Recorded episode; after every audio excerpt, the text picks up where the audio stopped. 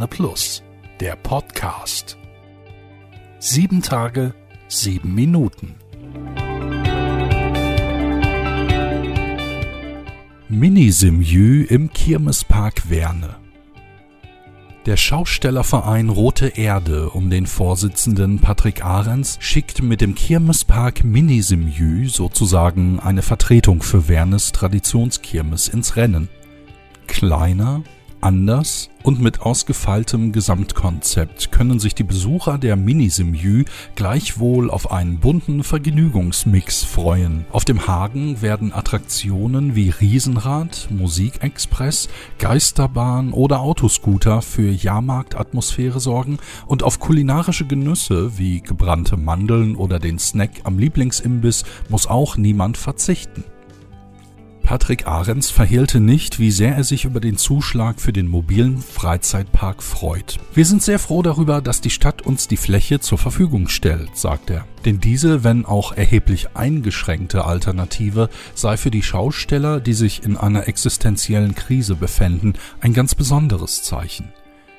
Wir müssen ja irgendwie wieder ans Arbeiten kommen. Das ist nicht nur existenziell wichtig, sondern auch für das Lebensgefühl. So beschrieb Ahrens die Stimmungslage. Seine Familie gehört seit vielen Jahrzehnten zu den Stammausstellern auf der Simjü.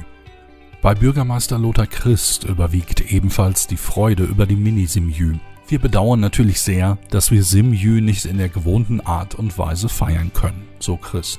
Bei der Organisation des Kirmesparks in Werne profitieren die Veranstalter von Rote Erde von den Erfahrungen des Sommers. Im sechswöchigen Fandomio in Dortmund habe man 70.000 Besucher gezählt, schildert Patrick Ahrens. Alles zum Ablauf im Kirmespark und zu den Corona-Schutzmaßnahmen lesen Sie ausführlich bei werneplus.de.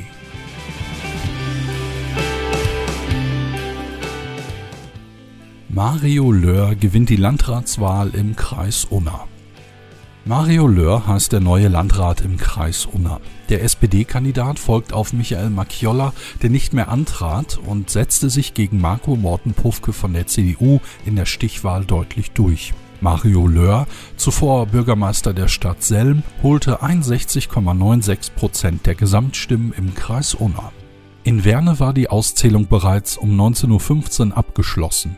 Der in der Lippestadt geborene Löhr kam auf 61,31 Prozent, sein Herausforderer auf 38,69 Prozent. Die Wahlbeteiligung lag bei 30,22 Prozent. 318.480 Wahlberechtigte waren am 27. September aufgerufen. Die Beteiligung war aber schwach. Letztlich knapp 32 Prozent der Menschen schritten zur Wahlurne.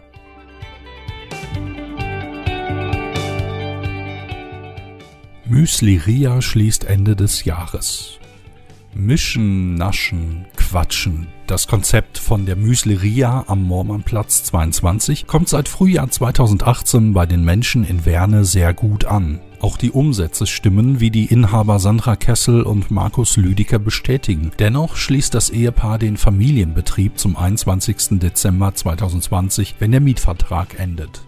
Die Entscheidung ist uns nicht leicht gefallen, wir haben unsere Kundschaft lieb gewonnen, sagt Sandra Kessel. Zum Auto- und Modefrühling 2018 wurde das Müsli Café eröffnet, als reines Familienunternehmen. Die Töchter Donna Joe und Amy, Sohn Rico sowie Kessels Eltern Angelika und Manfred waren alle mittendrin, packten mit an und schrieben die Erfolgsgeschichte mit. Das ging nur auf diese Art und Weise, da mein Mann und ich voll berufstätig sind, sagt die Chefarztsekretärin. Nun soll das Familienhobby enden, denn die Töchter starten in eine Ausbildung bzw. ins Studium. Die ältere Generation schafft das Pensum nicht mehr. Ganz oder gar nicht. Fremde ins Café zu holen passt einfach nicht in unsere Philosophie, erklärt Markus Lüdicke. Der größte Wunsch der Familie wäre, wenn jemand die Müsli-Ria übernimmt. Das Café habe sich etabliert und laufe gut, betonen die Inhaber. Übrigens, Tochter Amy führt ihren Lieferservice Mein Vitaminreich ganz normal weiter. Sie sorgen für gesunde Lebensmittel wie Salate im Glas, Müsli auch als Riegel oder Smoothies.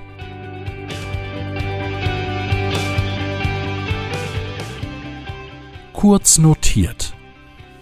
Am Donnerstagmorgen um 4.37 Uhr wurde der Löschzug 1 Stadtmitte der Freiwilligen Feuerwehr Werne zu einem Wasserrohrbruch an die Kreuzung Horsterstraße-Hansaring alarmiert. Vor Ort bestätigte sich die Vermutung. Das Wasser floss in stetigem Strom aus der Horsterstraße den Hansaring hinunter. Ein defektes Wasserrohr hatte den Gehweg Ecke Horsterstraße ausgespült. Die Straße und der Gehweg waren durch die ausgespülten Steine und den Sand stark verschmutzt. Ein Teil vom Hansaring, Horster Straße sowie die Kreuzung Hansaring-Gördeler Straße war für die Dauer von anderthalb Stunden voll gesperrt. Der stetig wachsende morgendliche Berufsverkehr musste einen Umweg über den Hansaring nehmen. Pastoralreferent Manfred Hojenski verlässt nach 18 Jahren das Seelsorgeteam der Pfarrei St. Christophorus. Er wechselt nach Waltrop. Im Krankenhaus St. Laurentius Stift will er künftig als Seelsorger Patienten der Bereiche Geriatrie und Psychiatrie zur Seite stehen.